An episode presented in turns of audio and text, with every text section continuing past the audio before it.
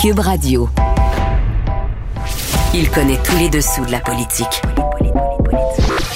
Chef du bureau d'enquête de l'Assemblée nationale. Antoine Robitaille. Là-haut sur la colline. Là-haut sur la colline. Cube Radio. Bon mardi à tous. Aujourd'hui à l'émission, dans sa chronique constitutionnelle, le prof Taillon se penche sur les délais post-pandémie dans les dossiers criminels et il nous parle de l'effet Jordan qui menace. Il dresse un parallèle entre le système de santé et le milieu juridique où les juges, comme les médecins, sont extrêmement bien traités financièrement alors qu'on fait face à des pénuries de petits personnels, si vous me permettez l'expression, qui gagnent près de dix fois moins que les privilégiés de ces mêmes systèmes. Ensuite, il revient sur la loi 96 qui sera adoptée aujourd'hui, mais qui sera sans doute rapidement contestée. À quoi ressembleront les contestations? Mais d'abord, mais d'abord, c'est mardi, jour des actualités de l'histoire. Les actualités de l'histoire. Avec Dave Noël et Antoine Robitaille. Bonjour Dave Noël. Bonjour Antoine. Dave Noël, c'est notre chroniqueur d'histoire et accessoirement journaliste au devoir, auteur entre autres de Mon calme général américain. Il est avec nous tous les mardis parce que l'histoire et le passé sont toujours d'actualité en politique. Parlons d'un Scandinave maintenant. On est sur la piste des archives toujours. Euh, c'est la série que tu fais dans le devoir euh, à partir des archives, donc le voyage de Père Calme au Canada. Oui, un voyage assez inattendu en 1749 en Nouvelle-France. Euh, Père Calme, c'est un Suédois. Euh, lui, dans le fond, il est mandaté par l'Académie royale des sciences de Suède pour euh, explorer un territoire euh, neuf où on pourrait trouver des, des plantes que l'on pourrait ramener en Suède pour les faire croître et au bénéfice du royaume de Suède.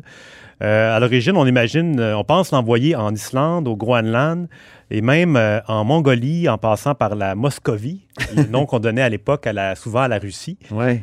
Finalement, on choisit l'Amérique du Nord. Lui, il débarque d'abord euh, à Philadelphie, dans les provinces euh, anglaises euh, de, l'Amérique du Nord. Et de là, il passe en Nouvelle-France en 1749, euh, ce qui est assez, assez rare quand même de passer d'un empire à l'autre comme ça. Euh, lui, le- dans le fond, surtout qu'il arrive juste après la guerre de succession d'Autriche. On est un an après cette guerre-là, qui précède la guerre de la conquête. C'est une guerre un peu oubliée qui se termine sur un match nul. Et euh, en remontant le lac Champlain, il voit des, des vestiges carbonisés de la guerre, donc il est, il est très impressionné. Il, euh, il voit aussi des serpents sonnettes qui l'impressionnent et qui lui fait peur un peu. Et il atteint finalement le, le Canada de l'époque euh, en arrivant euh, au fort Saint-Frédéric, à 200 km au sud de Montréal. Aujourd'hui, ça se trouve en territoire américain dans l'État de New York, mais à l'époque, c'était l'entrée de la Nouvelle-France du Canada. Donc, euh, toutes les plantes qu'il voit là-bas autour du fort Saint-Frédéric, il leur donne des, des noms euh, un peu canadiens. Et ça s'appelle comment maintenant? En, Euh, c'est dans l'État de New York? Croix-Pointe, dans l'État de New York. C'est jusqu'au nord, Croix-Point. ouais, jusqu'au no- au nord de- du fort Ticonderoga. Donc, c'est un endroit qui. On, a- on voit encore les ruines de ce fort-là, euh, qui sont toujours en place euh, aujourd'hui. C'est un petit parc, là, un peu. euh, pas très aménagé. On se présente là, il n'y a rien vraiment. Puis Ticonderoga, c'est Carillon. c'est Carillon. C'est le Ouais, fort qui a été fort. reconstruit de zéro. Là, il y a beaucoup d'animation. C'est l'antithèse de, de l'ancien fort Saint-Frédéric, de ce que c'est devenu. J'ai déjà visité Carillon. C'est c'est- Oui, impressionnant C'est un endroit à, à voir, absolument. Ouais, ouais. Très peu connu. Très peu connu, même Oui. des Québécois maintenant. Tout à fait. C'est vraiment Ah les oui. Américains qui en, qui en profitent. Les Québécois passent tout droit pour aller à New York C'est ça. sans s'arrêter.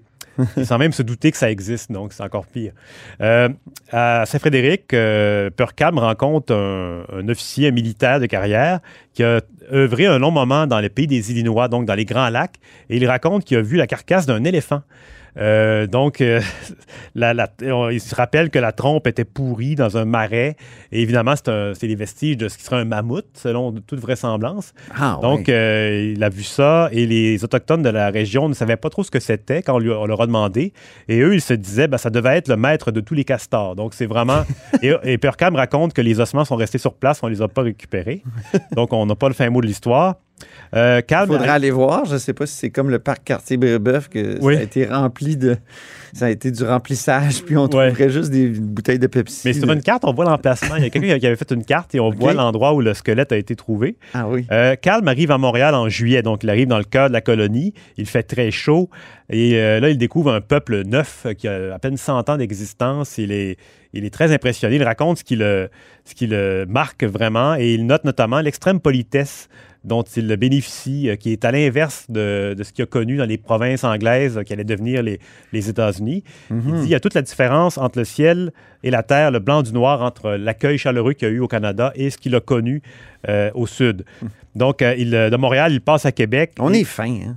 On est fin depuis longtemps. ben, on voit un peu le- le- l'espèce de, de- Comment dire la Mentalité, mentalité sympathique. état d'esprit. État d'esprit, ouais, qui est pas très élitiste, qui est plutôt. euh, euh, ouais, c'est ça, cha- chaleureux. Tocqueville a remarqué un peu la même chose après quoi euh, en 1831, 1800. euh, Ouais, dans, dans son voyage Mhm. euh, au Canada, ouais, c'est ça, c'est comme une continuité. Oui. Euh, et de- ce, qui est, ce qui est notable, c'est qu'on pourrait penser que c'est le propre des sociétés nouvelles, mais Calme, il voit vraiment une différence entre deux sociétés nouvelles qui rencontrent la- la- l'anglaise de la Mhm. Nouvelle-Angleterre et euh, la française du Nord. Donc, euh, il note ça. Il arrive à Québec en août 1749. Il est reçu par le marquis de la Galissonnière, qui est un homme vraiment impressionnant. C'est un, c'est un scientifique dans l'âme. Il s'intéresse à, à toutes sortes de choses et il le compare à l'évêque Pontbriand, qui, est- qui n'est qu'un grossier paysan sans savoir vivre. Donc, euh, il, il y a un contraste. Et euh, donc, il visite la capitale de la Nouvelle-France, qui, euh, on est seulement dix ans avant le siège de Québec de 59, pendant lequel la ville va être rasée par les bombes britanniques du général Wolfe. Euh, donc, on est vraiment à toute fin de la Nouvelle-France. Et encore une fois, à Québec, il rencontre un autre militaire qui lui raconte qu'il a vu une, euh, plaque couverte d'inscriptions qui rappelait la langue tartare à 3000 km à l'ouest de Québec, donc euh, près des, des Rocheuses. Et là, ça intrigue vraiment euh, Purcam et il note tout ça comme... euh, évidemment, à l'époque, il y a une espèce de tendance chez les explorateurs de chercher une civilisation chrétienne passée qui serait disparue, qui aurait laissé des traces. Donc, Ah on, oui. on voit des croix un peu partout dans, dans, dans- dans- dans les pierres, dans, les, dans la forêt. Donc, on cherche vraiment, mais évidemment, c'est ça. C'est tout simplement le- l'érosion qui avait créé ces, ces traces-là, comme euh, Calme l'a vu lui-même en revenant euh, dans les provinces anglaises, en passant par le lac Champlain. Il a vu des colonnes de pierre qui semblaient vraiment surgies de nulle part, par, euh, déposées là par une civilisation ancienne, alors que c'est tout simplement l'érosion qui peut créer cette, euh, cette illusion-là. Donc, il a, il a, il a Heureusement qu'il n'est pas allé aux îles Mingan. Oui, en effet. Oui. Ouais, il aurait... Là, il Oui, aurait il aurait- dit, il y a quelqu'un qui a sculpté ça, ça n'a pas de bon sens. Ou au rocher percé. Oui. Euh, donc, c'est ça. Il, Il était-tu percé à l'époque déjà? il était percé de deux trous. Ah oui, OK. En oui, c'est vrai. 1846 que le premier trou euh, s'est effondré, puis le deuxième va suivre dans quelques centaines d'années, euh, sans doute. Je referme la parenthèse. Parenthèse pardon. du oui. rocher percé. Oui. Calme revient dans les provinces anglaises, donc à la fin de l'année 49, et il est resté en Nouvelle-France seulement 130 jours, mais il va tirer de ça un récit de, de voyage fascinant Hmm. qui a été édité en français dans les années 70. Donc, euh, c'est à lire. Ça mériterait d'être réédité, peut-être? Oui, et peut-être purger aussi des passages qui concernent euh, la botanique. Parce que lui, c'est un botaniste à la base, Purcam, donc il y a des longs segments où il décrit les plantes. Euh, c'est bien, mais en même temps, euh, c'est un peu lourd. Là. Ça, je, je pense Ah qu'on oui? pourrait en tirer un. un Mais les- en livre. même temps, les botanistes trouveraient ça On extraordinaire. pourrait faire deux livres. Donc, un pour eux ça. et l'autre pour euh, qui Oui. un, peu- un peu plus large public. Maintenant, tu veux nous parler du dernier numéro de la revue Cap au Diamant? Oui, euh, qui, est, qui est sorti récemment. Donc, Cap au Diamant, c'est la revue d'histoire euh, fondée en 1985, qui est dirigée par Yves Beauregard. Euh, c'est- cette en fait, ce- en le, le dernier numéro porte sur, le- s'appelle tout simplement Le Québec, ni d'espions communistes. Euh, là-dedans, il y a plusieurs textes intéressants, dont celui de Sylvain Lombroso euh, sur Raymond Boyer. Donc, Raymond Boyer, qui est-il? C'est un bourgeois de Montréal. Euh, il fait des études en chimie. Euh, il est né en 1906 et il va rapidement euh, étudier à Paris, à Vienne. Donc, il, euh, il voyage beaucoup à une époque où on voyage un peu moins. Et à la fin des années 30, il écrit à un sous-ministre à Ottawa pour proposer euh, son nom comme candidature pour représenter le Canada en URSS. Donc, il s'intéresse beaucoup à l'URSS avant la guerre, Oh, euh, ce qui est un peu louche. Euh, Ben donc, oui. et par la suite, en 1940, il rencontre Anita Cohen, une femme d'ori- d'origine juive de Montréal, qui le, le- le convainc de se convertir à la religion juive pour l'épouser. Et par, par elle, dans le fond, il rencontre, il rencontre Fred Rose, qui est, euh, le- en fait, qui est très connu, on va en parler plus tard un peu, euh, qui le- tente de le convaincre de livrer, parce que lui, c'est un chimiste, donc il euh, travaille sur un projet pour développer un super explosif qui succéderait au TNT. Ça Hmm. s'appelle le RDX, donc il travaille là-dessus à Montréal, et Fred Rose veut le convaincre de livrer le RDX aux Russes. dans le contexte, c'est ça, de la guerre, parce que là, on est vraiment plus en 43, donc euh, la Russie, le RSS est envahi par l'Allemagne nazie. Mhm. Donc, euh, Boyer veut vraiment s'impliquer euh, pour aider les, Soviétiques. Et euh, donc, ses contacts avec Fred Rose sont, euh, finissent par être révélés et il va être enfermé à Saint-Vincent-de-Paul pendant deux ans, de 1948 à 1950. Donc, c'est vraiment un, un premier espion euh, pour le compte des, euh, des Soviétiques au. Québec, dans le Québec de l'époque. Et Rose, est-ce que, c'est, est-ce que ça a rapport euh, à la famille Rose Non, du, du non, Front ça d'ailleurs, c'est, ça, ça vient de Fischel Rosenberg, Ah, OK. de son vrai nom. Puis d'ailleurs, il y a un texte de Pierre Anctil, le professeur de l'Université d'Ottawa, sur Oui. ce personnage-là, qui, est- qui est né en Pologne, qui arrive à Montréal en 1920, où il devient apprenti électricien. Et dans les années 30, il se fait, euh, devient agent du NKVD. Et euh, c'est ça, il est élu premier député communiste au Canada, mais dans le parti qu'on appelle le Parti ouvrier progressiste, euh, dans, le, dans la circonscription montréalaise de Cartier. Donc, euh, premier député communiste en 43, réélu en 45. Et ses activités vont être révélées euh, dans le courant de, de- un peu après la guerre. Il va devoir quitter le Canada en 53 et en 57, le gouvernement de Louis, Louis Saint-Laurent lui retire sa nationalité. Donc, c'est- Ah oui. il n'y a aucun lien avec la famille Rose euh, qui va participer à la crise d'octobre de 1970. Quitter le pouvoir maintenant. On fait cette série depuis plusieurs semaines. Puis on est rendu à René Lévesque. Donc, dans les 100 dernières années, les premiers ministres qui ont dû quitter le pouvoir à un moment donné. Et là, c'est drôle parce que la semaine passée, on parlait du centenaire de la naissance de René Lévesque. Puis tu disais presque qu'on parlait trop de René Lévesque. Oui. Et là, cette semaine, c'est toi qui es obligé d'en parler. C'est ça, ben, on est rendu là, donc on, on doit, on doit y passer. Euh, c'est ça, René Lévesque, pas besoin de présentation, euh, il, il est au pouvoir de 1976 à 1985. Euh, il annonce sa démission le 20 juin 1985, euh, en, tout- en fin de soirée, à 23h15. Euh, René Lévesque, à ce moment-là, Est-ce que c'était pas un vendredi? Parce que dans, je me souviens que dans ses mémoires, il raconte qu'il veut taquiner les journalistes puis les forcer à travailler un vendredi. Il leur en veut un peu, donc il s'arrange pour euh, faire son annonce sur une agence de presse en fin de soirée, après les bulletins de nouvelles, et euh, ça fonctionne. D'ailleurs, tout le monde est en panique.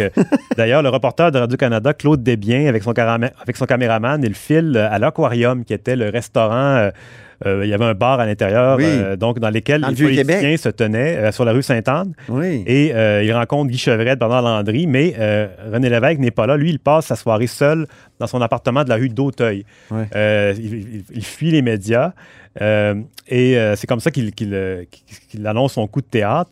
Les causes de son départ ont été expliquées par Martine Tremblay, son ancienne chef de cabinet, dans son fameux livre Derrière les portes closes, C'est le meilleur. le meilleur qu'on peut trouver. Le meilleur livre. oui. Tout à fait. Il- elle rappelle qu'il souffrait de, de- de fatigue à compter de l'automne 84. Euh, que d'ailleurs, à la séance du 17 décembre au Salon Bleu, il avait éteint sa cigarette dans le verre d'eau de son voisin de, de pupitre. Et il était vraiment un peu. euh, il n'était plus tout à fait là. Mhm. Et en janvier 85, il est soigné à l'Enfant Jésus. On l'amène un peu de force parce qu'il veut- euh, René Lévesque ne, se soi- ne prenait pas soin de sa santé. Il fuyait les médecins, alors qu'il en avait plusieurs dans son cabinet, des députés, des ministres Mhm. médecins.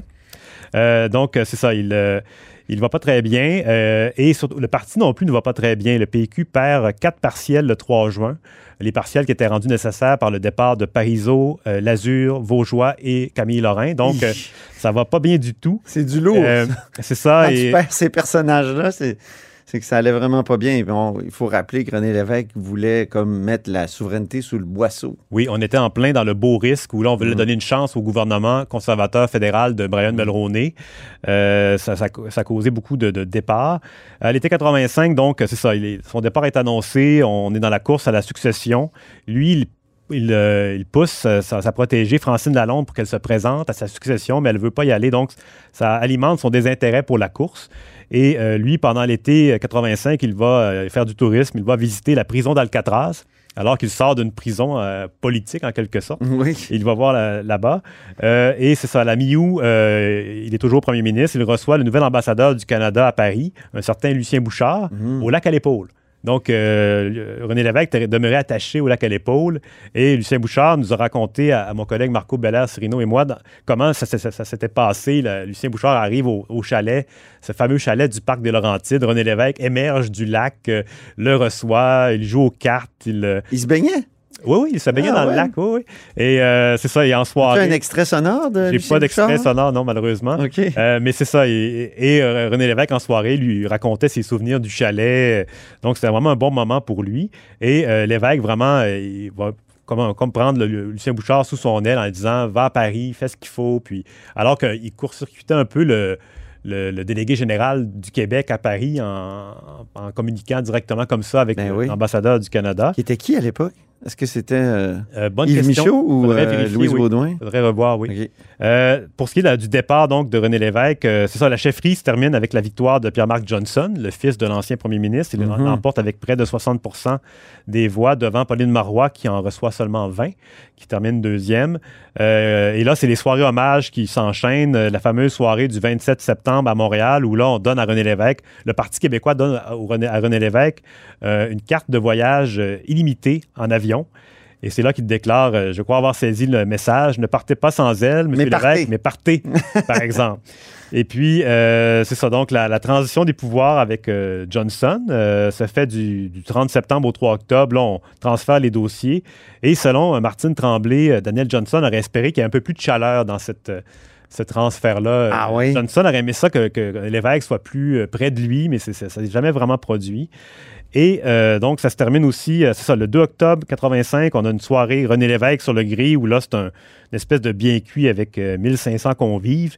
Et à la fin du repas, on lui remet une toile de bordua évaluée à 25 000 Ah oui. 60 000 en dollars d'aujourd'hui. Donc, ça, ça m'a un peu étonné. Fascinant. Euh, et c'est ça. Donc, euh, 3 octobre, c'est euh, Johnson prête serment devant le lieutenant-gouverneur du Québec.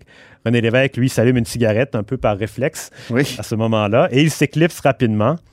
Et euh, par la suite, dans sa carrière, il va, dans son après-carrière, il va publier son autobiographie. Attendez que, que, que je me souvienne ou que je me rappelle? Attendez que je me rappelle. Attendez que je me rappelle, oui, c'est ça. Et euh, qui va être un succès de librairie. Pierre Bourgault va répondre quelques années plus tard. Moi, je m'en souviens. Oui, c'est ça, exact. Il est chroniqueur au Journal de Montréal, il collabore à CKC. Oui. Euh, et finalement, il décède le 1er novembre 1987 à l'âge de 65 ans seulement. Ah oui, 65 ans. C'est plus jeune que ce que je pensais. Et on va écouter maintenant Bernard de Rome de Radio-Canada qui euh, présente les obsèques de René Lévesque euh, quelques jours après sa mort. Bonsoir, mesdames et messieurs. Les Québécois ont accompagné René Lévesque jusqu'à la fin, avec le même respect, la même sincérité, la même émotion qu'ils n'ont cessé de lui manifester depuis dimanche soir. Ils l'ont accompagné de l'Assemblée nationale, où il a passé près du tiers de sa vie, jusqu'à la basilique Notre-Dame de Québec, où s'est déroulée une cérémonie religieuse solennelle, mais quand même empreinte de sobriété. Ben, merci beaucoup, Dave Noël. Merci Antoine. Et on se reparle la semaine prochaine pour une autre chronique, Les actualités de l'histoire.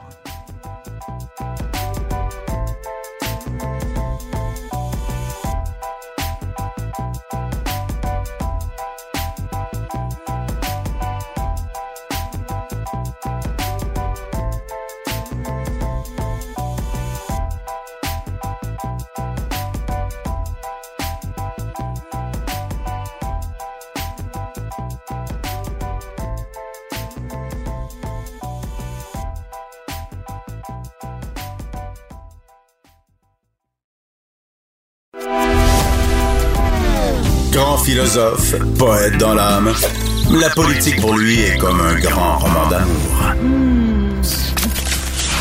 Vous écoutez Antoine Robitaille, là-haut sur la colline.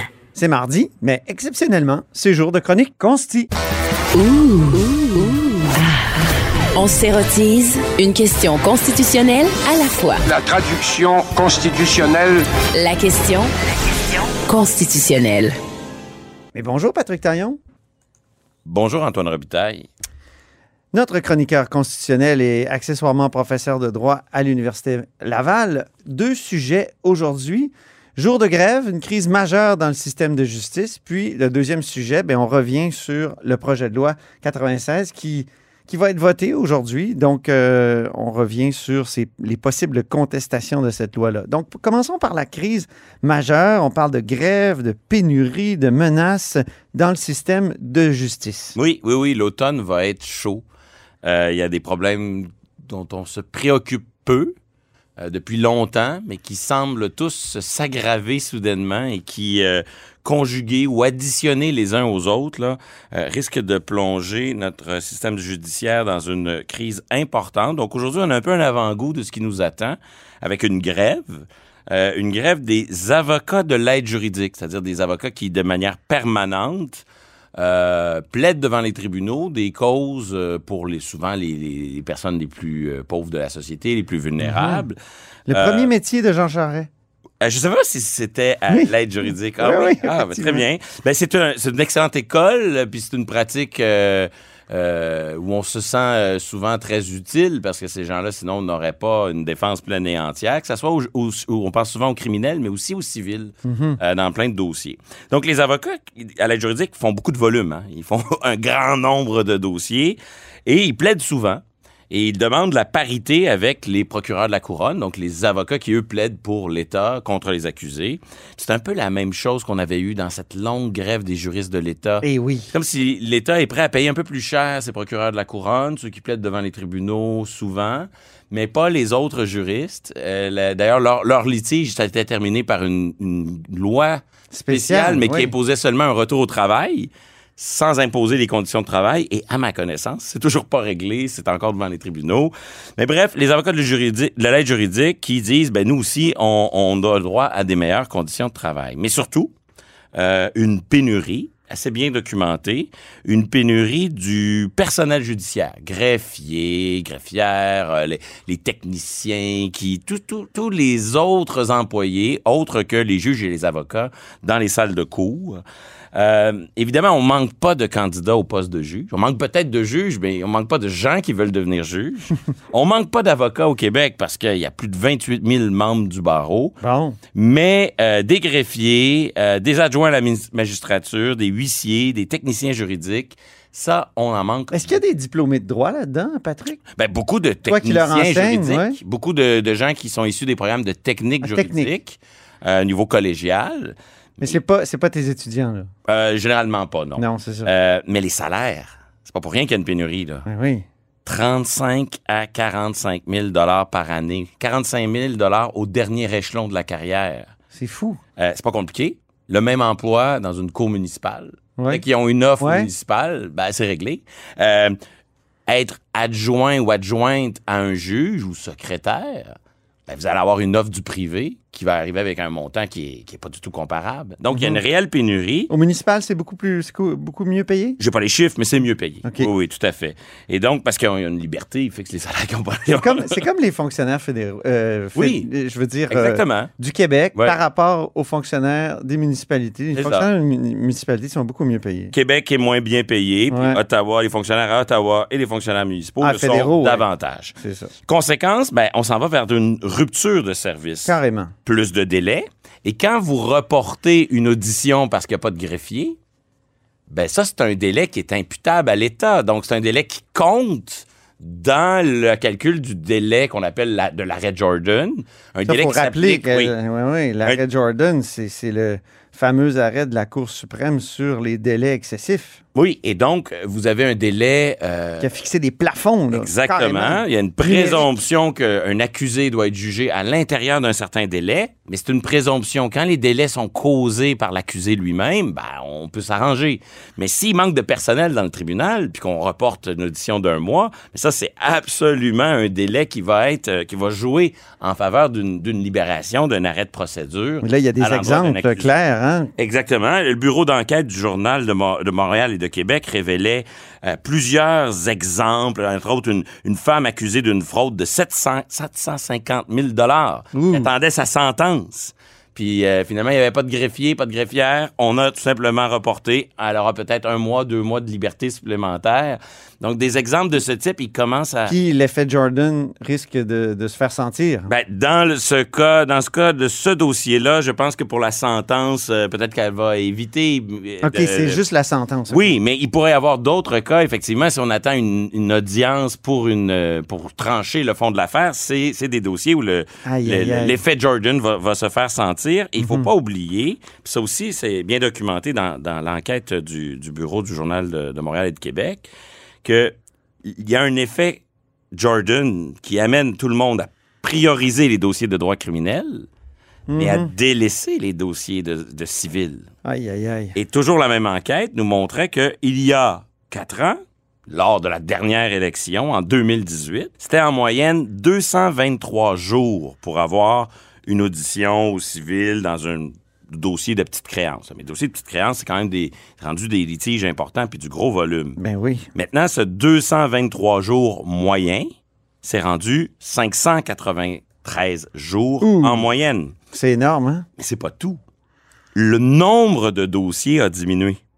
On est passé d'à peu près 20 000 dossiers à 15 000 dossiers par année pour la Cour des petites créances. Donc, Il y a moins de litiges. Il y a moins de litiges, peut-être l'effet pandémie, je ne sais pas. Est-ce que ça pourrait être l'effet de la réforme du Code de procédure civile qui a vraiment dirigé les gens vers des conférences de règlement à l'amiable? Espérons-le. Probablement l'addition de plusieurs causes. Mais ce qui est fascinant, c'est que Malgré. Oh, oui, c'est ça. ça. On, a, on a un quart de dossiers de moins aux petites créances. Mais ça nous prend quand même presque trois fois plus de jours pour avoir une audition. Aïe, aïe, aïe. Et là, ça montre que le système est tourné vers le chronomètre Jordan en droit criminel. Ah oui. Et que là, on délaisse les dossiers civils. Et, et c'est pas tout. C'est pas tout. Il y a des grèves, des pénuries, mais il y a aussi une menace qui plane. On en a déjà parlé à ce micro. Oui. La juge en chef de la Cour du Québec, Lucie Rondeau, elle fait pression sur le gouvernement du Québec depuis des mois, avec une menace assez claire. À partir de septembre, mes juges, qui siègent en ce moment deux jours sur trois, donc la troisième journée, là, c'est pas congé. là. Ils ont des jugements à écrire. Les jugements sont de plus en plus longs à écrire. Fait que là, le- le- il siégeait en audition deux jours sur trois. Dorénavant, à partir de septembre, elle va les faire siéger un jour sur deux. Qu'est-ce qu'elle exige euh, derrière ce moyen de Pourquoi? pression, Ouais, cette pourquoi? grève du zèle? Ben, elle veut 41 postes supplémentaires. La Cour du Québec, c'est 319 ju- juges.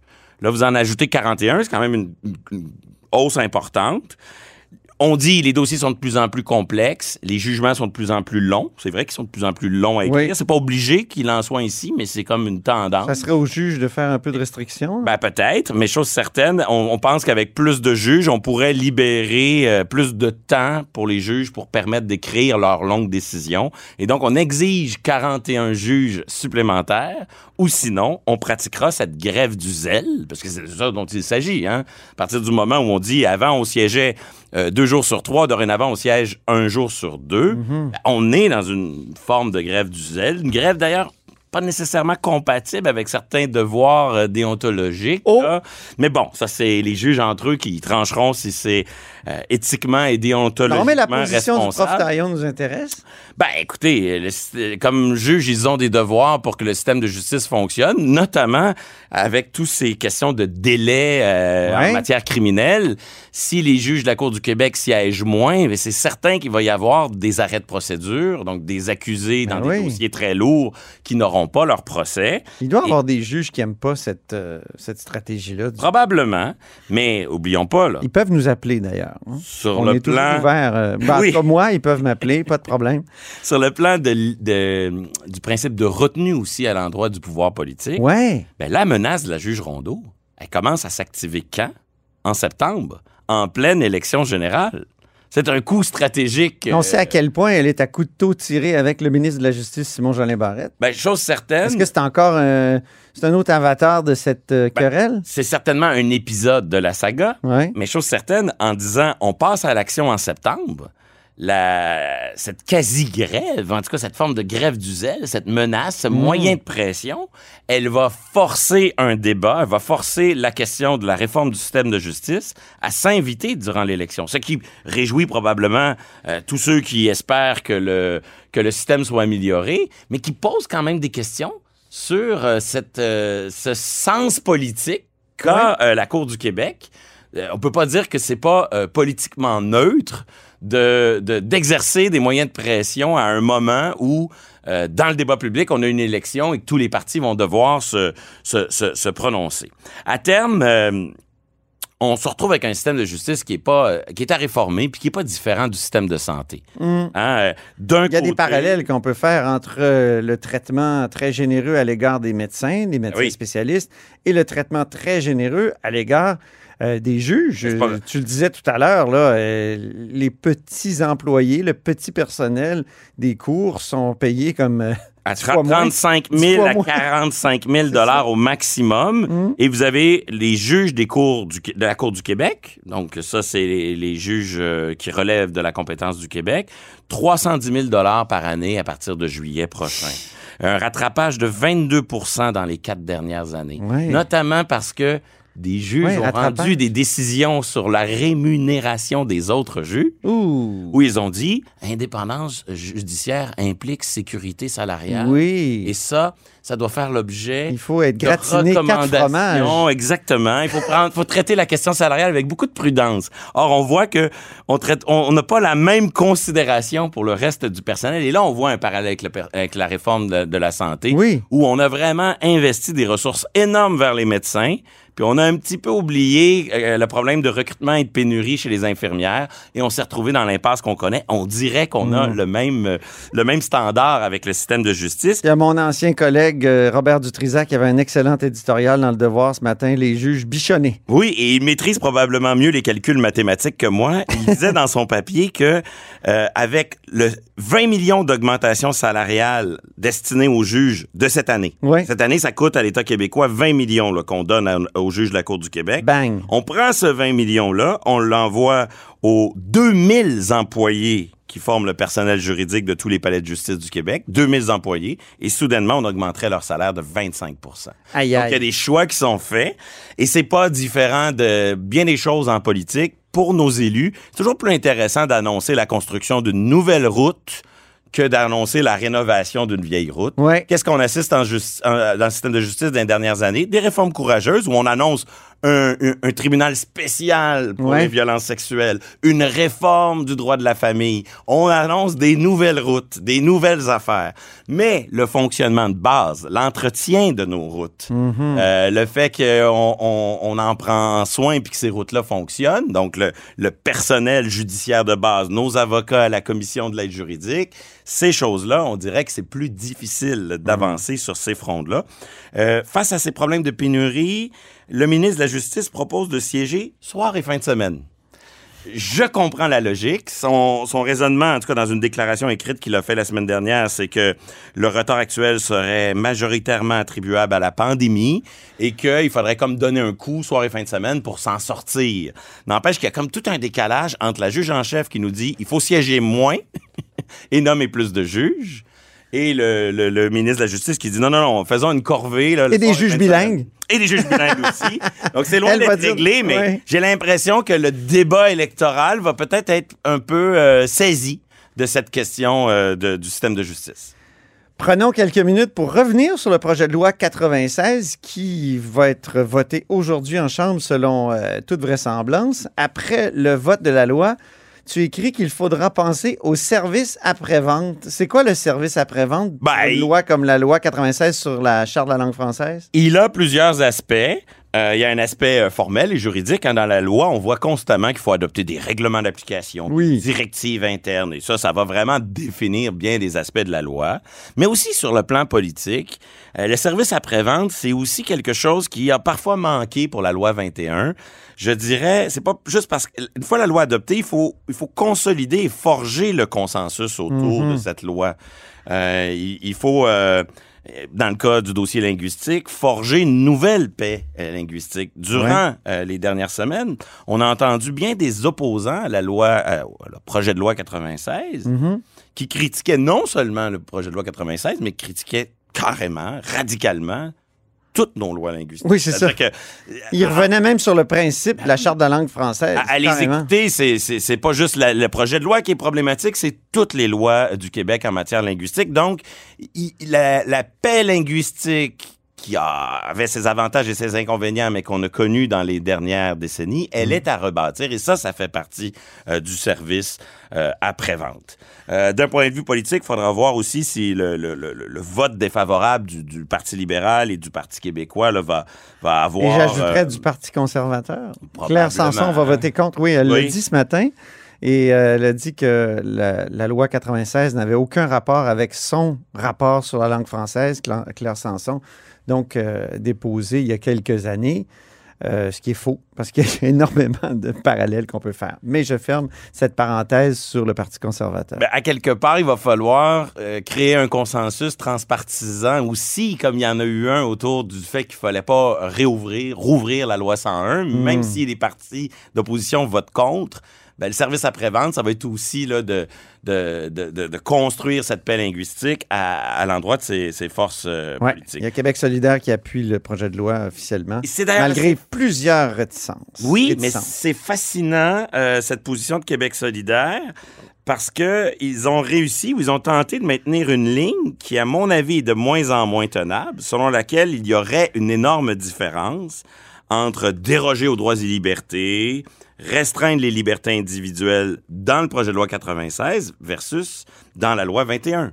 Euh, conceptuellement, si on prend le discours sur le racisme systémique au sérieux, et je crois qu'à Québec solidaire, on prend ce discours au sérieux, ça va devenir de plus en plus difficile de dire la loi 21 contribue au racisme systémique car elle est un obstacle à l'inclusion de certaines minorités et de ne pas dire que c'est la même chose pour la loi 101. Et je soupçonne qu'on qu'on est peut-être en 21 ou désaccord 101? là-dessus. 21 ou 101? Vingt- euh, euh, pardon, euh, 21 et Ok. 101 sont toutes les deux des lois qui peuvent nourrir euh, l'argumentaire de ceux qui euh, voient euh, du racisme systémique. Je, je Mhm. sais que les députés de Québec solidaire, puis un certain nombre de gens au Québec tiennent à faire une différence entre les deux, et il y en a, on pourrait les souligner, mais il n'empêche que dans les deux cas, si est du racisme systémique, tout obstacle, voulu ou pas voulu, qui a un effet de créer des barrières à l'emploi, euh, une barrière, Mm. euh, attention, là, quelque chose qui contribue à rendre plus difficile l'accès à, Mhm. Ben, il faut être obligé d'admettre que euh, ça contribue. Donc, pour Québec solidaire, éventuellement, pour le moment, ils ont réussi à dire non, non, non, non, non, c'est pas pareil. La langue et, et le port de signes religieux, c'est deux affaires différentes et ils ont une position radicalement différente sur l'un et sur l'autre. Ouais. Mais ma question, c'est com- pour combien de temps? Et ça, ça va être à suivre. Moi, la question que je pose à Québec solidaire, c'est pourquoi ne pas écouter les syndiqués, les professeurs syndiqués dans les 31 cégeps du Québec qui réclament l'application de la loi 101 euh, au, au- au niveau collégial? Oui, Hein? Et aussi- ce sont des syndiqués, là, je le rappelle, à Québec solidaire, qui souvent trouvent que les syndiqués ont toujours raison. Mais là, non, les grandes centrales, elles, se taisent là-dessus. Donc, on n'écoute pas la base, les syndiqués. Je trouve ça surprenant, à tout le moins. Les contestations, rapidement, il nous reste deux minutes. Ben, il y a des contestations qui se préparent, on y reviendra, euh, mais première chose qu'il faudra suivre, on se rappelle que pour la loi 101, ça s'est fait morceau par morceau. C'était la stratégie un peu gruger la loi 101, litige après Ça a marché. litige. Euh, on a vu pour la loi C'est pour ça 21... qu'on a parlé de la loi 101 comme un gruyère. Oui, et j'ai l'impression que, comme pour la loi 21, ça va être différent ici. Qu'on va y aller un peu plus avec des contestations mur à mur. Ah. Où là, très rapidement, vous allez avoir un genre d'empressement de plusieurs euh, groupes d'avocats et de groupes de la société qui vont essayer de lancer le, le recours qui englobe le plus de motifs de contestation.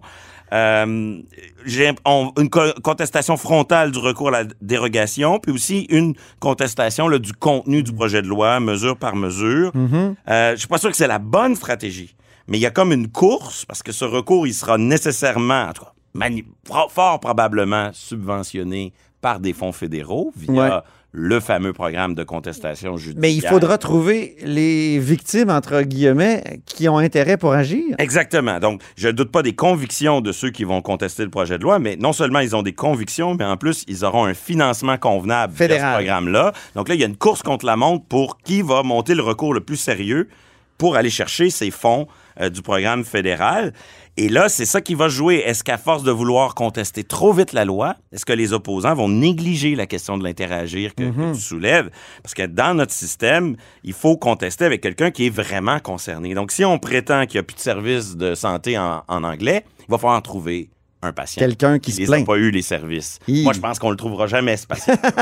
Euh, il, il va falloir le trouver, l'immigrant qui, après six mois, Ouais. est privé de services De façon Euh, inhumaine, de va façon se faire inhumaine. demander de parler français. et qu'on interprète mal euh, les exceptions santé, sécurité et Ah oui, il y a plein d'exceptions. Donc, il, il va falloir le trouver, le, le policier de la langue qui procédera à une enquête abusive. Eh Oui. C'est une chose de prétendre que la loi va là, Ouais. mais dans notre système de justice, il faut trouver un cas concret. Et ça, pour les contestataires, il y a cette course contre la montre pour toucher les fonds fédéraux, mais il y a aussi la course contre la montre pour trouver le cas.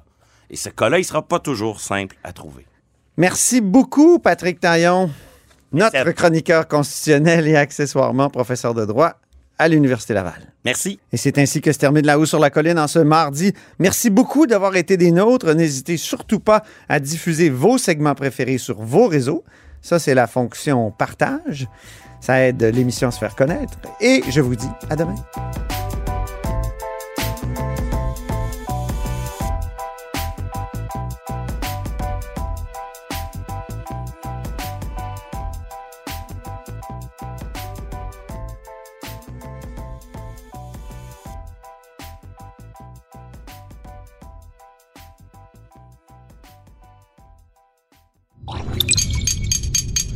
Cube Radio.